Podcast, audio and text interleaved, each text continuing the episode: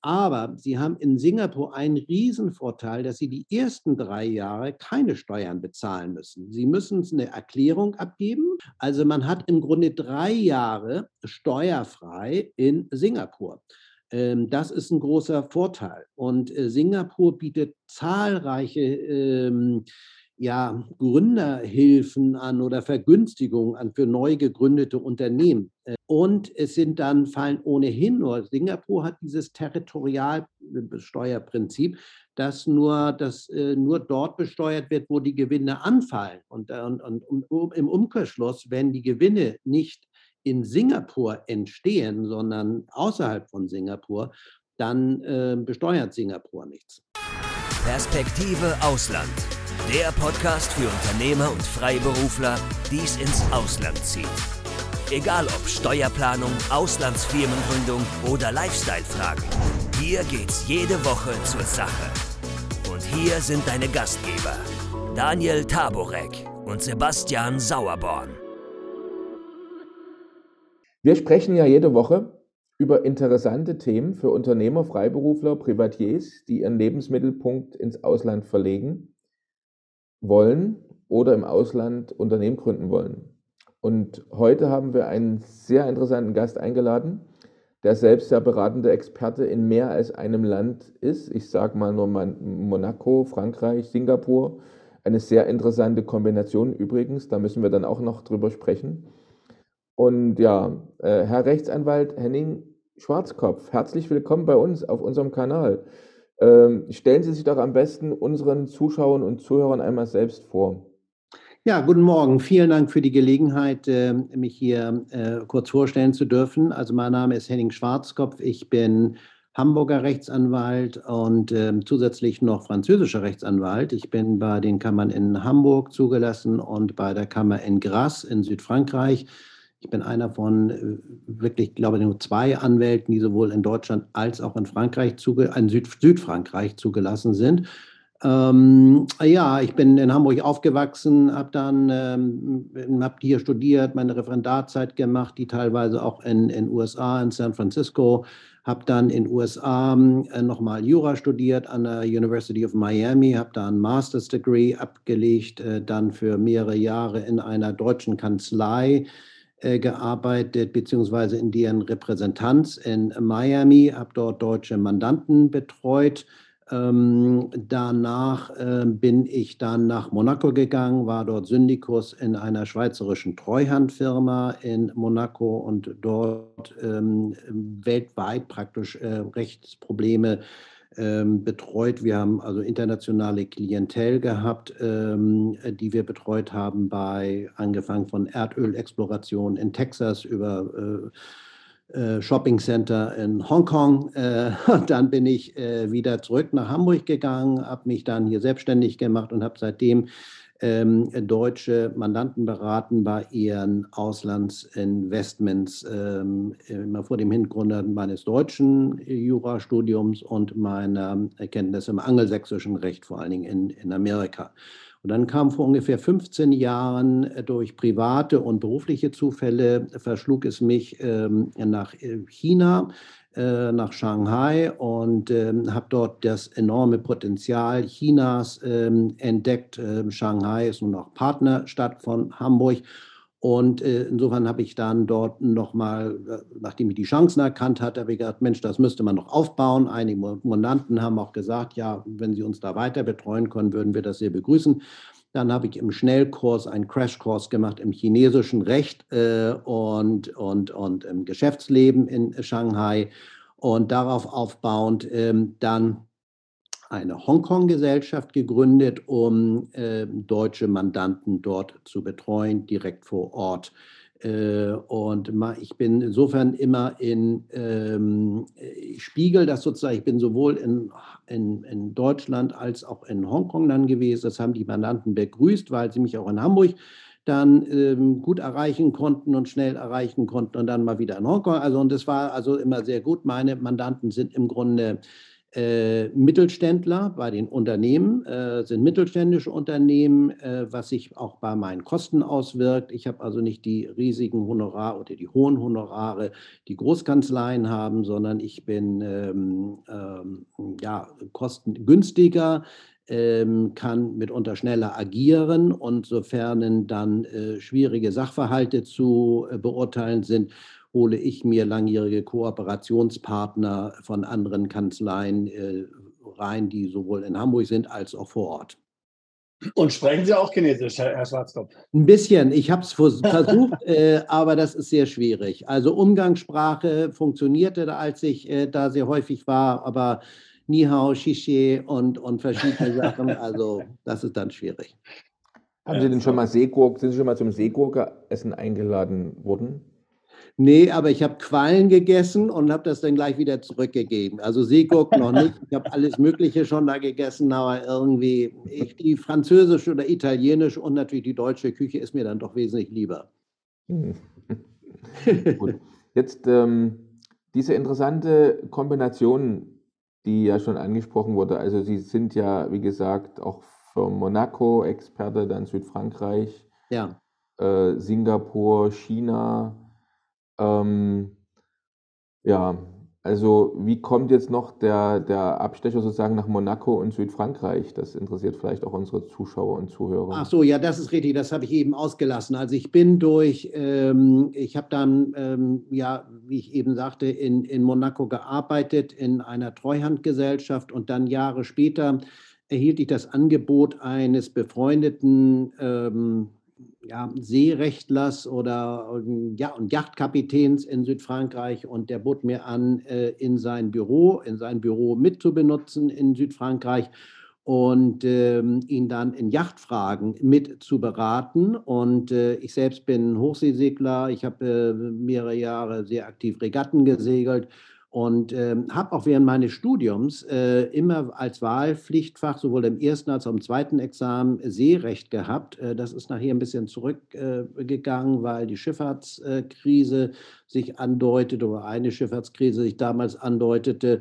Äh, aber ich habe das Segeln und ähm, das Recht im Zusammenhang mit Yachten, also Ankauf, äh, Verkauf, äh, Registrierung von Yachten, das habe ich immer weiter betrieben. Und durch diese ähm, Möglichkeit in Südfrankreich zu arbeiten, ähm, stellte sich dann auch die Möglichkeit, dort die Anwaltszulassung zu bekommen als deutscher Rechtsanwalt.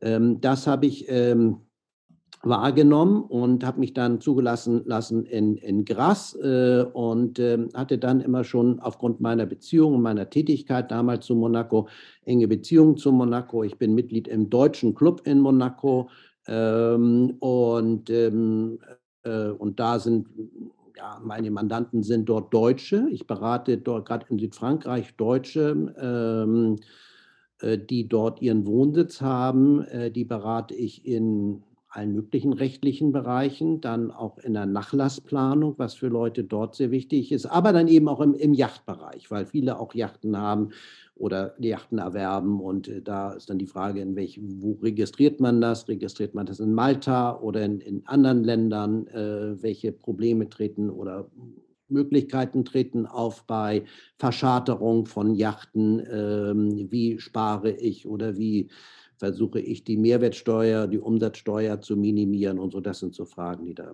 erscheinen. Ja. Spannende Themen. Das äh, bietet ja schon Stoff genug für einen extra Podcast. Dann ja. müssen wir sowieso nochmal drüber sprechen.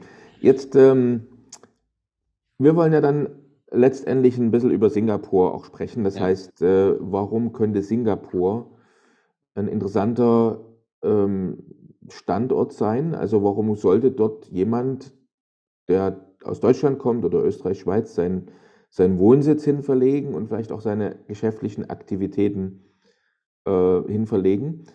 Äh, es ist ein enormes Interesse generell an der ganzen Region. Es war jetzt auch vor kurzem, ich glaube eine, ungefähr vor einer Woche war ja auch diese äh, Konferenz, diese Asien-Konferenz, mhm. ähm, die ja auch einiges an Aufmerksamkeit nach sich gezogen hat, wobei unsere politischen Vertreter, soweit ich das gesehen habe, nicht physisch, sondern nur per, per Schalte sozusagen anwesend waren, zum Beispiel Herr Habeck. Aber ähm, es gibt 2000 Unternehmen in Singapur.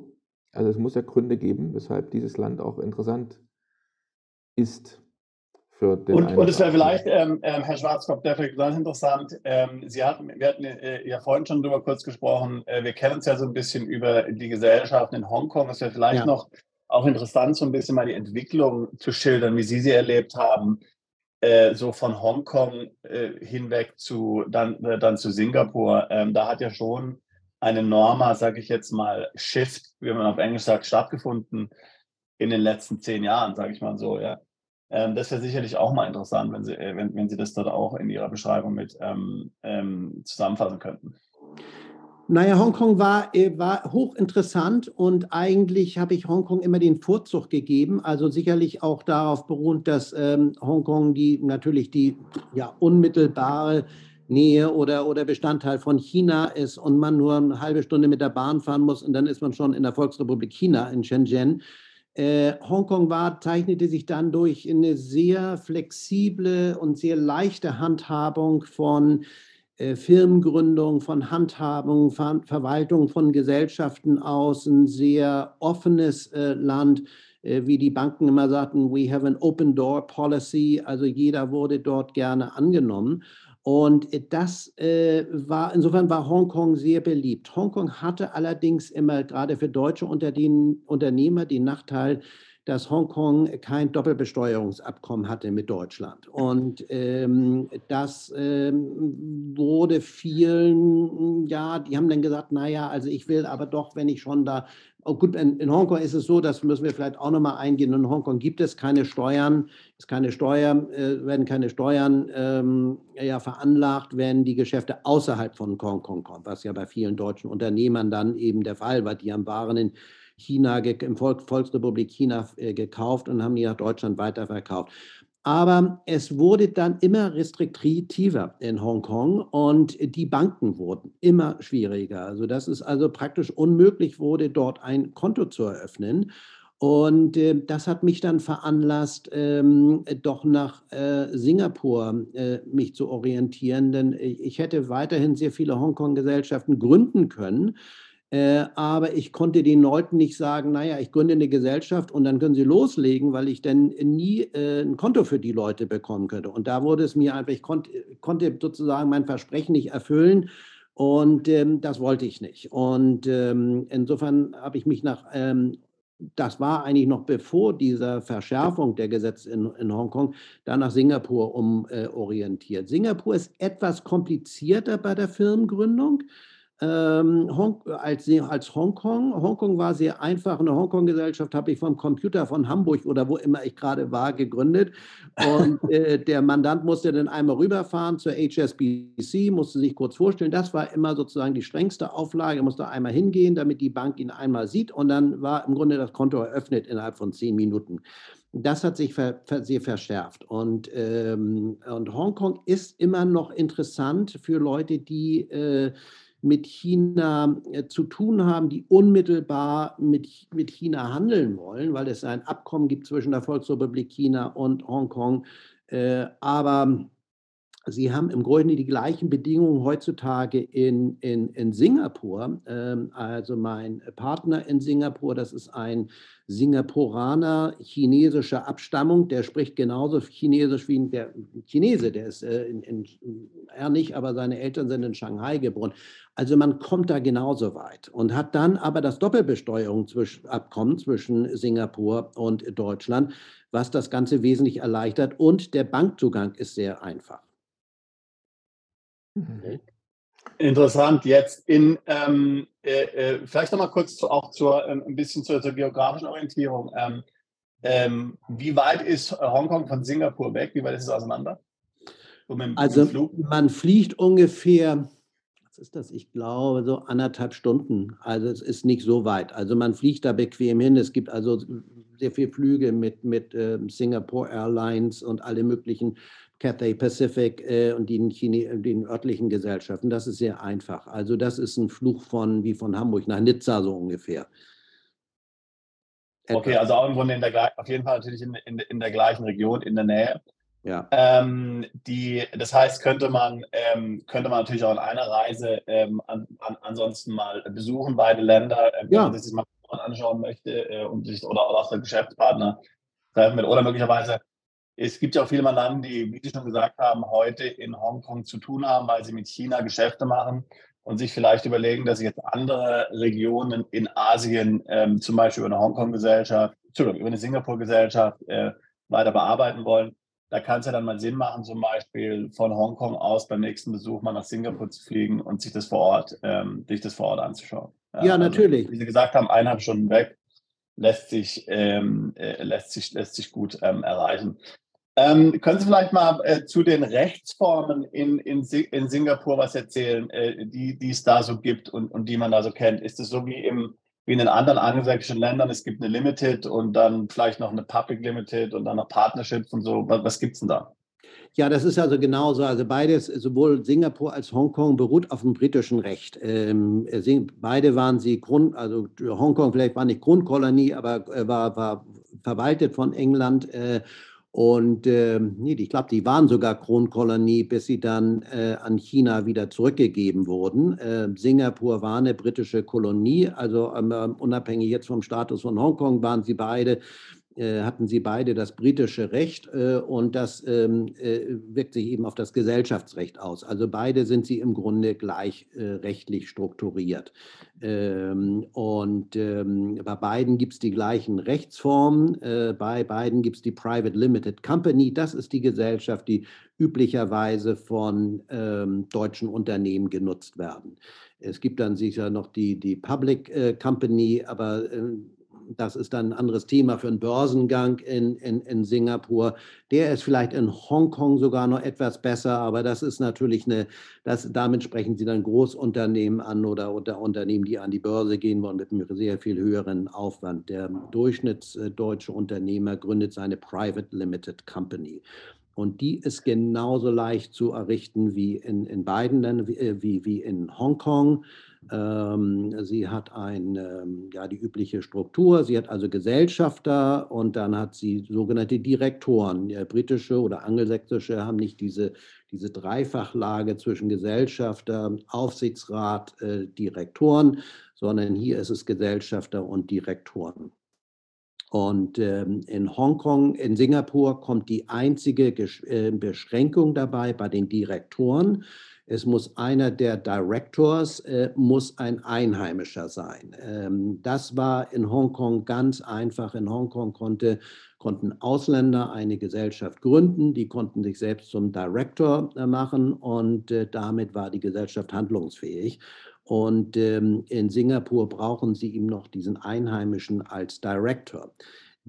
Das, was ja, eine, eher eine formale ähm, Anforderung ist, denn äh, viele Leute sagen erst, naja, aber dann habe ich da einen Singapuraner drin und ich habe da eigentlich gar nichts mehr zu sagen. Ich bin zwar Gesellschafter, aber letztlich die Geschäftsführung liegt dann bei dem äh, einheimischen Director. Ja, das ist zwar so, aber den kann man einerseits beschränken, äh, indem man auch sie zusätzlich Ausländer als zusätzliche Direktoren nimmt oder intern in der Satzung, die man dem äh, Singapuraner äh, gibt, dann äh, bestimmte Beschränkungen einführt. Er muss sozusagen nur auf dem Papier Director sein. Und ähm, aber ich meine, Sie würden ja wahrscheinlich sowieso einem Mandanten jetzt zum Beispiel aus Deutschland raten, dass er sowieso äh, äh, dort in irgendeiner Weise Substanz hat, sodass dann die Betriebsstätte äh, der Gesellschaft nicht in Deutschland ist. Ja. Weil das würde ja in Deutschland in den Augen des Finanzamts äh, wahrscheinlich zu Problemen führen oder zumindest würde dann, müsste eben dann die Besteuerung in Deutschland liegen und müsste irgendwie die Gewinne in Deutschland dann äh, versteuern oder so. Also ich meine, ähm, grundsätzlich jetzt mal auch jenseits von einem Proforma-Director ist ja immer sinnvoll, mit, also zumindest heutzutage, weiß ich, ob Sie die gleiche Erfahrung haben, äh, dass man da zumindest, wenn es erfolgreich wird, dann auch lokal irgendwas hat und nicht so eine Briefkastengesellschaft.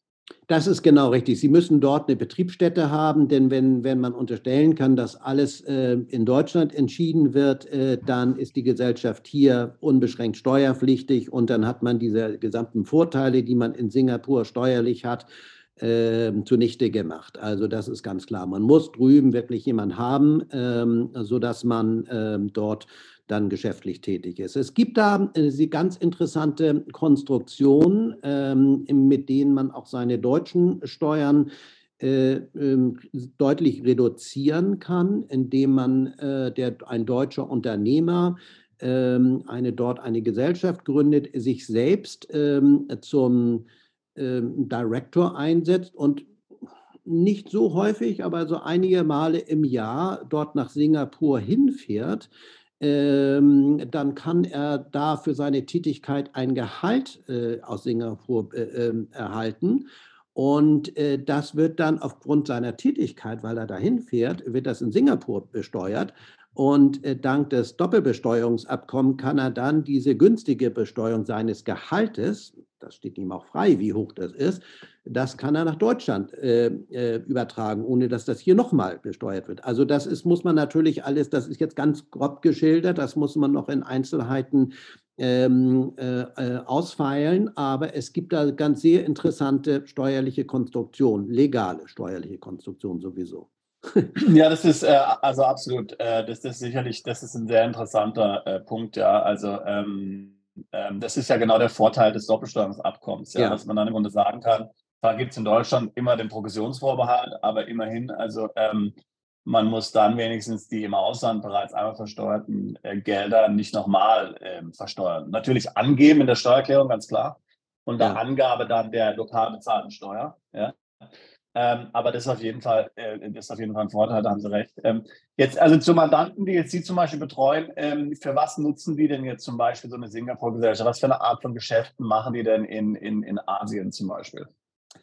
Ach, das ist völlig unterschiedlich. Also das ist wirklich die volle Palette, die wir haben. Ähm, wir hatten also ein, äh, kürzlich mal ein, ein, ein Unternehmer, ein, ein deutschen türkischer Abstammung hier, der hat, ähm, der macht Verpackungen für alle möglichen, für so Fastfood-Läden oder so, solch, solche, solche Pappschalen, in die so ein Burger oder, oder ein Döner oder sowas gepackt wird. Äh, und das hat er gesourced, also den Einkauf gemacht in Vietnam. Äh, mhm. Und hat das über seinen Einkauf über seine Singapur-Gesellschaft äh, abgewickelt.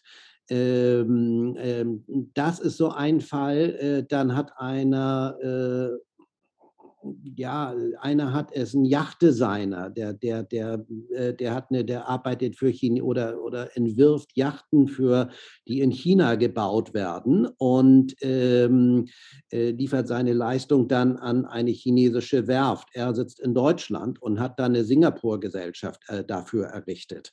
Ähm, also das sind völlig unterschiedliche äh, Sachen. Also eigentlich, was man sich so vorstellen. Dann hatte ich ein, ein Architekturbüro, die in chinesischen, mit meinem chinesischen großen Architekturbüro äh, zusammengearbeitet hat. Die sind, äh, haben sich verlagert von Hongkong nach Singapur, eben auch wegen der Bankverbindung und so weiter. Also das ist ein, da, es gibt un unterschiedliche Bereiche.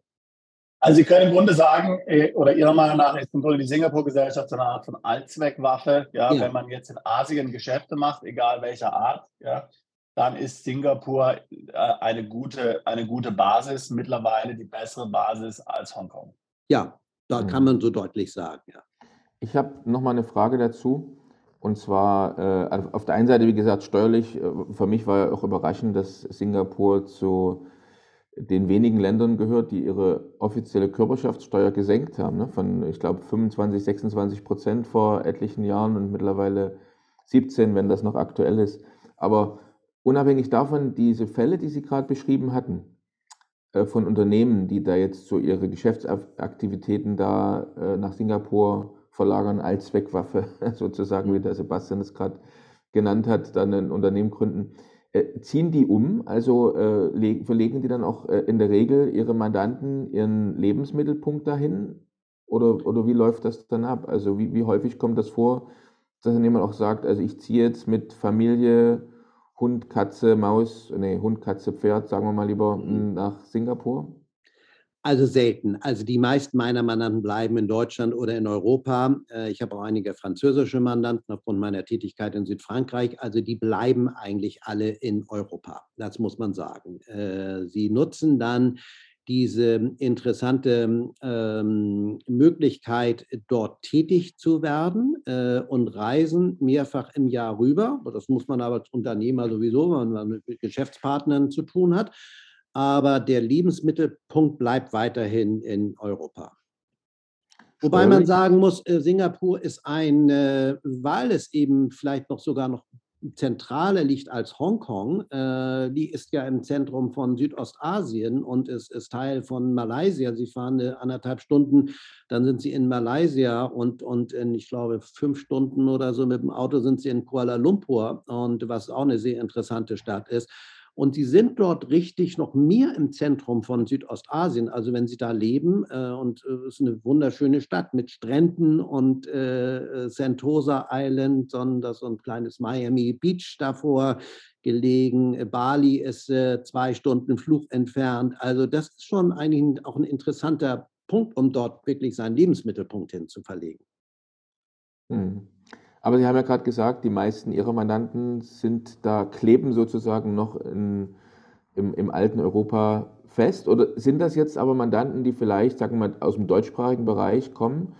Äh, wohnen die dann in Deutschland oder wohnen sie zum Beispiel in anderen europäischen Ländern und äh, verwalten von dort ihre Geschäfte mit der Firma in Singapur? Also, also die wohnen ja entweder in Deutschland wäre es ja durchaus interessant, nicht in Deutschland noch den Lebensmittelpunkt dann zu haben. Ja, die habe ich relativ selten. Also ich habe eigentlich so, ich habe eigentlich so die klassischen Unternehmer, äh, die noch ein Unternehmen haben oder einen Handelsbetrieb hier ähm, äh, oder, oder Dienstleistungen erbringen, ähm, Coaches, die ihre Coach-Sessions, ähm, ähm, das können sie natürlich überall machen, aber eigentlich immer noch ihren Lebenspunkt haben. Ich habe eigentlich kaum Leute, die äh, in der Welt rumreisen. Ähm, ich hatte mal so einen Internetunternehmer, der, hm, der hat so Werbeleise, so Werbebanner oder sowas ähm, äh, äh, beworben und, und angeboten. Und das konnte er offenbar überall in der Welt machen. Und der hat sich dann, ich glaube, der ist dann irgendwo auf die Philippinen umgezogen und hat das von da gemacht. Das ist aber selten eigentlich. Also die meisten sind die deutschen Unternehmer. Aber es ist vielleicht, wenn ich das, vielleicht ist das auch bei mir ähm, Altersgrund. Ich bin nicht so in der, in der Szene so drin der, der, der, der, der jungen Start-up-Unternehmer, die noch viel mehr äh, durch die Gegend ziehen und, und wirklich die, das Internet und die Möglichkeiten des Internets nutzen. Ähm, jetzt mal vielleicht so eine, so eine Hausnummer, ähm, die, die, die, wenn Sie jetzt von der Einkommensteuer reden, Gehalt da versteuern und so weiter, wo, wo, wo liegen da die Sätze oder wo liegt denn die Bandbreite in Singapur? Also in Singapur ähm, äh, ist grundsätzlich die Körperschaftssteuer, die liegt, der, der Satz liegt bei 17 Prozent. Aber 17 Prozent fällt erst an, wenn Sie ungefähr einen Gewinn von 200.000 ähm, Euro machen. Ähm, so. Okay. Und äh, darunter sind dann sind sogenannte 9,5 Prozent. Äh, das ist ein niedriger Satz bis dahin. Ähm, aber sie haben in Singapur einen Riesenvorteil, dass sie die ersten drei Jahre keine Steuern bezahlen müssen. Sie müssen eine Erklärung abgeben, man, wie überhaupt, man muss je, jedes Jahr ein, ein, ein, ein Annual Report abgeben. Das ist mir gegenüber dem Handelsregister, in dem man angeben muss, äh, wie die momentanen Verhältnisse sind, wer ist Gesellschaft, wer Director. Also man hat im Grunde drei Jahre steuerfrei in Singapur. Ähm, das ist ein großer Vorteil. Und äh, Singapur bietet zahlreiche ähm, ja, Gründerhilfen an oder Vergünstigungen an für neu gegründete Unternehmen. Ähm, also das ist steuerlich ist es sehr, sehr interessant. Und es sind dann, fallen ohnehin nur, Singapur hat dieses Territorialsteuerprinzip, dass nur, dass, äh, nur dort besteuert wird, wo die Gewinne anfallen. Und, äh, und, und, und im Umkehrschluss, wenn die Gewinne nicht in Singapur entstehen, sondern außerhalb von Singapur, dann äh, besteuert Singapur nichts. Ist das jetzt dann das Gleiche wie in Hongkong oder ist das? Ja, ist das Gleiche. Äh, das ist im Grunde das Gleiche, ja. Und jetzt die Einkommensteuer, wenn Sie jetzt sagen, Sie haben ja vorhin gesprochen von dem deutschen Geschäftsführer, der dort ab und zu hinreist und dann Gehalt bekommt. Wo liegt so die Einkommensteuer so ungefähr, so eine Bandbreite? Na, die liegt auch so bei ungefähr 15 Prozent. Die ist auch sehr niedrig. Okay. Was ja schon attraktiv ist. Also wenn ich jetzt Geschäftsführer bin bei so einer Gesellschaft, dann könnte mir dann ein, ein, ein hohes Gehalt äh, äh ausbezahlen, so im sechsstelligen Bereich 15 Prozent zu bezahlen, ist ja dann doch ja. eine attraktive Option. Ja. Das ist ja doch sehr, ähm, macht dann auf jeden Fall äh, Sinn. Ja. Jetzt, wenn Sie jetzt so an Ihre Mandanten denken, ähm, so das Zusammenspiel dann noch mit dem deutschen Finanzamt und mit Singapur-Gesellschaften und natürlich immer unter der Annahme, dass Sie es alles korrekt machen, äh, klappt das problemlos? Wird es da akzeptiert oder gibt es da beim Finanzamt dann viele ähm, Fragen? Also ich, ich meine, ich rede jetzt natürlich von solchen Fällen, wie die Sie vorhin besprochen haben, wo man einen guten Grund hat, in Asien was zu machen, einen guten wirtschaftlichen Grund und nicht einfach nur jetzt so, um jetzt hier Steuern zu sparen, eine Gesellschaft in Singapur äh, gründet. Aber äh, so im Allgemeinen, wie da Ihre Erfahrung? Also ich muss sagen, dass ich noch kein, von keinem äh, von Schwierigkeiten erfahren habe. Also äh, wenn man das sauber belegen kann, äh, die Firmengründung sauber macht, dass man alle Erklärungen in Singapur abgegeben hat, dass man sagen kann, ich habe da Leute, ich habe da ein Büro, ich habe ein richtiges Büro und am besten nicht ein Büro, was bei allen möglichen Firmengründern äh, so auf der Liste steht, was bekannt ist, dann habe ich bisher noch von keinem gehört, der, bei, bei dem das irgendwie angezweifelt wurde. Also entscheidend ist natürlich, dass sie wirklich ihre Hausarbeiten gut machen, dass sie diese, äh, das alles sehr gut dokumentieren, ihre Reisen dokumentieren, ihre Entscheidungen dokumentieren und äh, äh die Infrastruktur in, in, in Singapur auch darstellen können. Ähm, äh, äh, das, da, das ist das A und O und dann dürfte es keine Probleme geben. Und ist es ähm, jetzt, äh, wenn man jetzt daran denkt, so, so, ein Büro zu eröffnen, also ein kleines Team vielleicht dort aufzubauen oder auch ein größeres Team, ähm, äh, äh ist es dort äh, einigermaßen einfach, äh, Personal zu finden vor Ort oder äh, stellt das für große Herausforderungen? Das ist ähm, eigentlich relativ einfach zu finden. Ähm, Sie können ja auch ein Büro mieten, meinetwegen bei so einem Büro-Service-Provider, also ein Zimmer äh, mieten und da dann jemand ein oder zwei, je nach der Größe des Unternehmens, dann dahin zu setzen. Das ist im Moment bisher kein Problem gewesen. Singapuraner, die arbeiten sowieso quasi rund um die Uhr und äh, äh, scheuen sich nicht bis abends äh, um acht oder um neun da zu arbeiten. Möglicherweise haben sie vielleicht zwei, drei äh, Jobs ich bin da sehr gut vernetzt, weil ich einen, diesen einheimischen Partner habe ähm, vor Ort, ähm, der, den ich seit vielen Jahren kenne, der äh, das mitbetreut äh, und der auch rund um die Uhr arbeitet. Also immer wenn ich dem mal an den Abendstunden meiner Zeit mal eine E-Mail schicke und denke, dass, der müsste doch eigentlich schlafen jetzt nach durch die Zeitverschiebung, dann antwortet er. Und das ist häufig so. Das ist, das ist unglaublich, wie, ähm, wie, die, wie aktiv die Leute sind. Aber um auf Ihre Frage zurückzukommen, es ist, es ist im Moment kein Problem, dass man da äh, Leute findet, die dort äh, Sekretärsarbeiten machen oder äh, was man häufig ja meistens sogenannte Invoicing, also Rechts, Rechnungen verschickt an ähm, Unternehmen, mit denen man zu tun hat und so. Das geht relativ einfach. Und das Gehaltsniveau, also wir wissen jetzt ja aus Hongkong zum Beispiel, dass Hongkong ja doch äh, eigentlich ein sehr hohes Gehalt, Gehaltsniveau hat. Also ähm, mir hatte mal einer gesagt, so ungefähr in der Schweiz, äh, muss man das vorstellen, in Hongkong.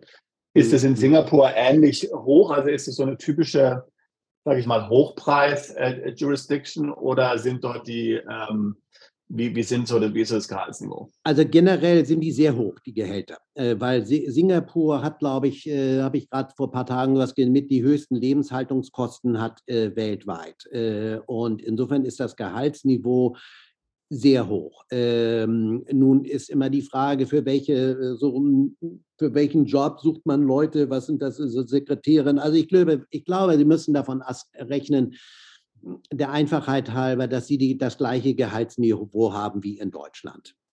Okay. Okay. Mhm. Jetzt, ähm, Sie hatten vor uns erwähnt, dass die Mandanten, die Sie so betreuen, das sind also welche, die da mehrmals im Jahr dahin reisen, eigentlich noch äh, weitgehend in Europa, vielleicht in Deutschland ihren Wohnsitz haben. Jetzt, wie ist denn das mit der Ein- und Ausreise? Ähm, wie einfach und schwer ist es? Braucht man da spezielle Visa? Wie lange steht man da in der Schlange, bis man da im, im Land ist? Wie, wie kann man sich die Kontrollen äh, vorstellen? Na, die sind ganz einfach. Also das ist, als ob sie, naja, in Europa kann man nicht mehr sagen nach Schengen, aber sie, sie reisen rüber, sie brauchen kein Visum für, ähm, äh, äh für Singapur. Äh, sie kommen am Flughafen an, da ist meistens eine kleine Schlange, je nachdem wie viele Flugzeuge, und da kommen relativ viele an aus allen möglichen asiatischen Ländern. Der Flughafen ist ja, glaube ich, einer der größten der Welt. Äh, also ich habe da noch nie länger als so zehn Minuten gewartet. Man steht in der Schlange und äh, kann einreisen. Ähm, ich glaube, drei Monate kann man sich ohne, ähm, ohne Aufenthaltsgenehmigung aufhalten. Also Sie können da einreisen. Also das ist ganz, ganz einfach. Also das ist, äh, wenn Sie häufiger kommen, dann können Sie sogar noch äh, an so einem, ja, an, an so einem computerisierten, äh, automatisierten Programm teilnehmen. Das ist in Hongkong ähnlich, ähm, aber da, in Singapur ist es ganz einfach. Und was auch natürlich interessant ist, äh, auch für deutsche Mandanten, ist dort eine Aufenthaltsannahme, eine Arbeits- und Aufenthaltserlaubnis zu bekommen. Das ist auch durchaus möglich und nicht so, nicht so schwierig. Und wenn Sie die haben, dann haben Sie auch noch den, ähm, dann haben Sie, wie gesagt, Ihre Steuervorteile, dann haben Sie Ihre, die Möglichkeit, Ihre Tätigkeit durch ein ähm, örtliches Gehalt noch äh, zu strukturieren und zu belohnen was sie dann auf Deutschland durch das Doppelbestreuungsabkommen übertragen können. Und das ist relativ einfach. Also die Singapuraner sind interessiert, dort ähm, Unternehmer anzuziehen und sind sehr hilfreich und sehr umgänglich. Ähm, und das fängt schon bei der Einreise an. Die Zollbeamten, die sind recht freundlich bis nachher durch die gesamte Bürokratie. Also das heißt, wenn ich dieses Modell äh, jetzt umsetzen will, von dem Sie gesprochen haben, ich lebe in Deutschland, beziehe aber ein Gehalt aus Singapur und bin dort regelmäßig, dann brauche ich in Singapur auch eine, eine Arbeits- und Niederlassungserlaubnis, äh, damit ich entsprechend mich anstellen kann bei der Eigengesellschaft. Das ist richtig, ja, genau. Okay. Und ja. da haben wir die Kontakte, also da habe ich die Kontakte und über meinen Partner durch zu, zu äh, ähm, äh, Kollegen, die dort vor Ort äh, das handeln und äh, oder wir machen das oder mein Partner. Also das, das, ist, äh, das ist relativ äh, einfach. Wenn ich jetzt eine Situation habe, wo ich zum Beispiel sage, okay, ich habe jetzt mein deutsches Unternehmen und ich möchte jetzt dorthin gerne jemanden entsenden, der das dort aufbaut äh, von meinen Mitarbeitern, ähm, ist es schwierig für, für einen Mitarbeiter dort eine Aufenthaltserlaubnis zu bekommen? Auch nicht, wenn das Unternehmen, ähm, wenn Sie einen Businessplan vorlegen und das Unternehmen, äh, es hat vielleicht schon ein paar Monate existiert, es sind schon ein paar Zahlen, ähm, ein paar Zahlungen eingegangen ähm, und wir machen einen entsprechenden Anstellungsvertrag und der geht eben rüber, damit die Zahlungen sich eben noch erhöhen und das Geschäft sich ausweitet, dann ist das überhaupt gar kein Problem, dass der darüber geht. Wo es schwierig wird, ist natürlich bei der Wohnung. Wohnungen sind sehr, sind sehr teuer und ähm, zwar nicht besonders schwierig zu finden, aber die sind sehr, sehr teuer. Also die Kosten, die damit verbunden sind, sind hoch, aber, aber das ist ja, das ist, als ob sie nach, hier nach äh, Frankreich ziehen oder per, nach Paris oder London oder sowas. Also das ist ungefähr das Preisniveau da vor Ort. Nicht so teuer wie in Monaco, ja. ja ich habe allerdings gerade mal nachgeguckt. Also ein Bier am Flughafen nach heutigem Kurs zum Euro müsste ich 14,11 Euro bezahlen. ähm, ja. Und äh, die Autos sind wohl auch sehr teuer in Singapur. Also ein Golf mit 1,4 Liter Motor, ich wusste gar nicht, dass es sowas noch gibt, so einen kleinen Motor, aber 93.000 Euro. Hm, also ich sag mal, ähm, muss man halt gut überlegen, ne, wenn man seinen gesamten Lebensmittelpunkt dahin verlegt, äh, wie passt das? Wobei. Also die, die sind extrem teuer, das muss man wirklich sagen. Das wundert mich immer wieder, aber das ist extrem teuer. Trotzdem gibt es, es ist voll auf den Straßen ähm, und das zeigt natürlich auch das hohe Gehaltsniveau der, der Einheimischen. Aber also der deutsche Expert, ähm, der kauft sich ja kein Auto, der leiht sich dann ähm, und was will man machen? Man, in, in der Woche, das ist ja auch relativ klein, man muss ja nicht wie, äh, sagen wir mal, in Hamburg, wenn ich in, in Pinneberg wohne und in die Innenstadt fahre, dann, dann ist es schon besser, wenn ich ein Auto habe äh, äh, und, oder, oder sonst wo äh, oder in Paris in irgendeinem Vorort. Aber ähm, also in, in, man lebt in Singapur und, und ähm, man fährt, nimmt sich ein Taxi und fährt mit dem Taxi äh, äh, in, ins Büro. Und wenn man dann am Wochenende, dann fährt man nach Sentosa Island, da fährt man eine halbe Stunde rüber und dann sind sie am Strand. Äh, da brauchen sie auch kein eigenes Auto. Und ähm, also das ist, äh, das, die Frage des Autos, die ist dort eine sehr große Prestigefrage. Also mein, mein Partner vor Ort, der hat also, also irgendwie alle zwei, drei Monate hat er ein neues Auto. Das sind dann meistens irgendwie er hat einmal sehr viel investiert und dann hat er das wieder weiterverkauft. Mal kommt er da mit dem Land Rover an und mal mit dem Range Rover und dann hat er wieder so einen und einen anderen BMW. Also das ist so ein bisschen äh, Prestige-Sache. Das ist überhaupt keine Notwendigkeit. Ähm, jetzt hatten Sie ja äh, gerade eben, als Sie von der, von der ähm, Arbeitserlaubnis gesprochen haben, doch geschildert, dass die Behörden ähm, offen und, und pragmatisch sind. Ist, ist es auch, kann man das auch sagen für die äh, Finanzbehörden da? Also sind die auch ähm, relativ unkompliziert oder haben Sie da Mandanten, die da Probleme hatten mit der Steuerbehörde zum Beispiel? Bisher nicht und bisher hatte ich noch keine Probleme und man, äh, ich muss sagen, dass die zwar streng sind und, und es genau nehmen, aber wenn man sich an die Vorschriften hält und, und nicht irgendwie rumtrickst, dann äh, kommt man, trifft man auf freundliche, auf ähm, äh, entgegenkommende Beamte und äh, die auch äh, trotzdem noch immer versuchen, dem Steuerpflichtigen oder dem, dem, dem Bürger sozusagen entgegenzukommen und auf seine Bedürfnisse in gewissem Umfang einzugehen. Also es ist ein angenehmer Umgang mit den Behörden.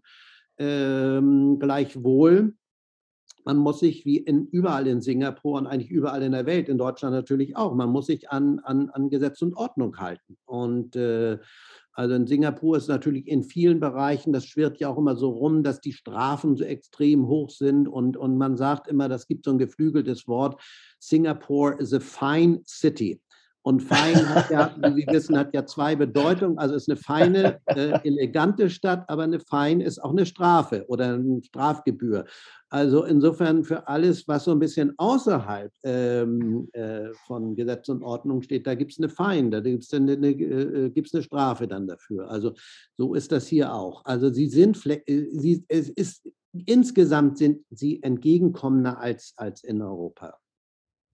Aber man ist ja, wenn man jetzt als deutscher äh, Unternehmer nach Singapur geht, äh, äh, weiß man ja, wie man äh, saubere Buchführung macht. Und ich denke, wenn man da die, die Regeln kennt, die man aus Deutschland gewohnt ist und sozusagen die Ordnung, die man ja auch in Deutschland haben muss, äh, in den Papieren, in den Unterlagen, wird man vermutlich dort auch, also es ist nicht strenger als in Deutschland, will ich sagen. Nein, nein, nein. Nein, nein. Also man ist auch in Deutschland an einiges gewöhnt. Ja, also ich denke, äh, da kann man sich so gut vorbereiten. Also mal abgehärtet, ja, schlimmer kann es nicht werden.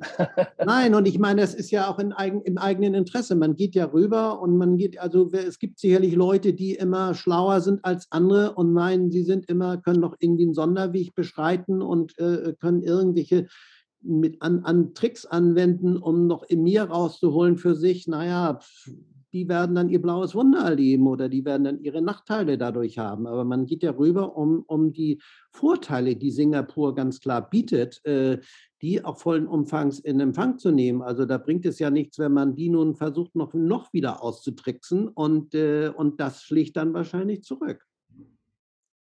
Ja. Und dann hängt es natürlich auch darum, welche, welchen Berater Sie haben. Also ähm, äh, man muss da natürlich sehen, dass man da einen vernünftigen Berater ein, der, der einen durch dieses, ja, ich will nicht sagen, Dickicht ist es ja nicht, aber der einen durch die dortigen Vorschriften äh, begleitet und einem sagt, wie es geht. Und das ist ja auch nicht so besonders schwierig. Also Berater gibt es wie, wie, ja, wie Sand am Meer, wie man so sagt. Nicht? Also ähm, bei, bei uns ist ja gerade so, bei mir, im Zusammenhang mit meinem Partner ist es ja eben so, dass wir sozusagen die Leute vor Ort äh, ähm, auf Deutsch. Ich bin deutscher Anwalt und äh, äh bin im unterliege hier natürlich auch gewissen Anforderungen und natürlich der Haftung, äh, auf die ich auch achten muss, wenn ich da Auskünfte über, über, über das dortige Recht gebe. Und, ähm, ähm, und mein Partner, gut, der spricht nun kein Deutsch, aber der hat lange auch in Europa gelebt ähm, äh, der, wir kennen uns da natürlich aus. Und, und, und der deutsche Mandant hat mich eben in Hamburg mit meiner vollen Anwaltshaftung ähm, und, äh, und vor Ort hat er da eben auch entsprechende Kollegen, die da tätig sind. Mhm. Mhm. Eine Sache, die vielleicht noch wichtig zu erwähnen ist, ist, dass man ja bei, äh, glaube ich, Gesellschaften in Singapur sind ja alle testatspflichtig, oder? Das habe ich noch nicht gehört, nee. Also müssen, muss da nicht in, wie in Hongkong, muss da nicht ein Wirtschaftsprüfer notwendig jemals. Ach so, ja, ja, das ist klar, ja, ja, ein, einmal im Jahr, da haben Sie völlig recht, ja, ja. ja. Ich habe eben, war eben äh, also es reicht nicht in einfacher Steuerpreis, es muss irgendwie ein Wirtschaftsprüfer dann nochmal über alles drüber gehen und das im Grunde, ich sage mal, ich sage jetzt mal jeden Beleg umdrehen, das ist ein bisschen jetzt übertrieben gesagt, aber ähm, ja. äh, also das ist also ein bisschen mehr Aufwand, als vielleicht in anderen Ländern ist, ja. Ja. Äh, aber wie gesagt, wenn's, ich meine, wir kennen es ja auch aus Malta, ist ja genau das gleiche. In Malta auch, ja, ja. ist, auch ähm, ist auch ein Wirtschaftsprüfer dran. Ja, ja, das ähm, ist dieses so, ich habe das mit, weil ich die mit diesem Begriff Audit, äh, das ist die, der englische, den man da immer verwendet. Genau. Ja, ja, der Auditor, das ja. Testat muss immer geben. Wobei das manchmal in der Praxis ist es ja auch häufig so, ähm, dass der Steuerberater, der Buchhalter sozusagen, der Steuerberater, der, sitzt in einem Büro, aber sein, im gleichen Büro, meinetwegen bei äh, PwC oder bei anderen, da sitzt denn der Wirtschaftsprüfer, der denn das Testat erteilt.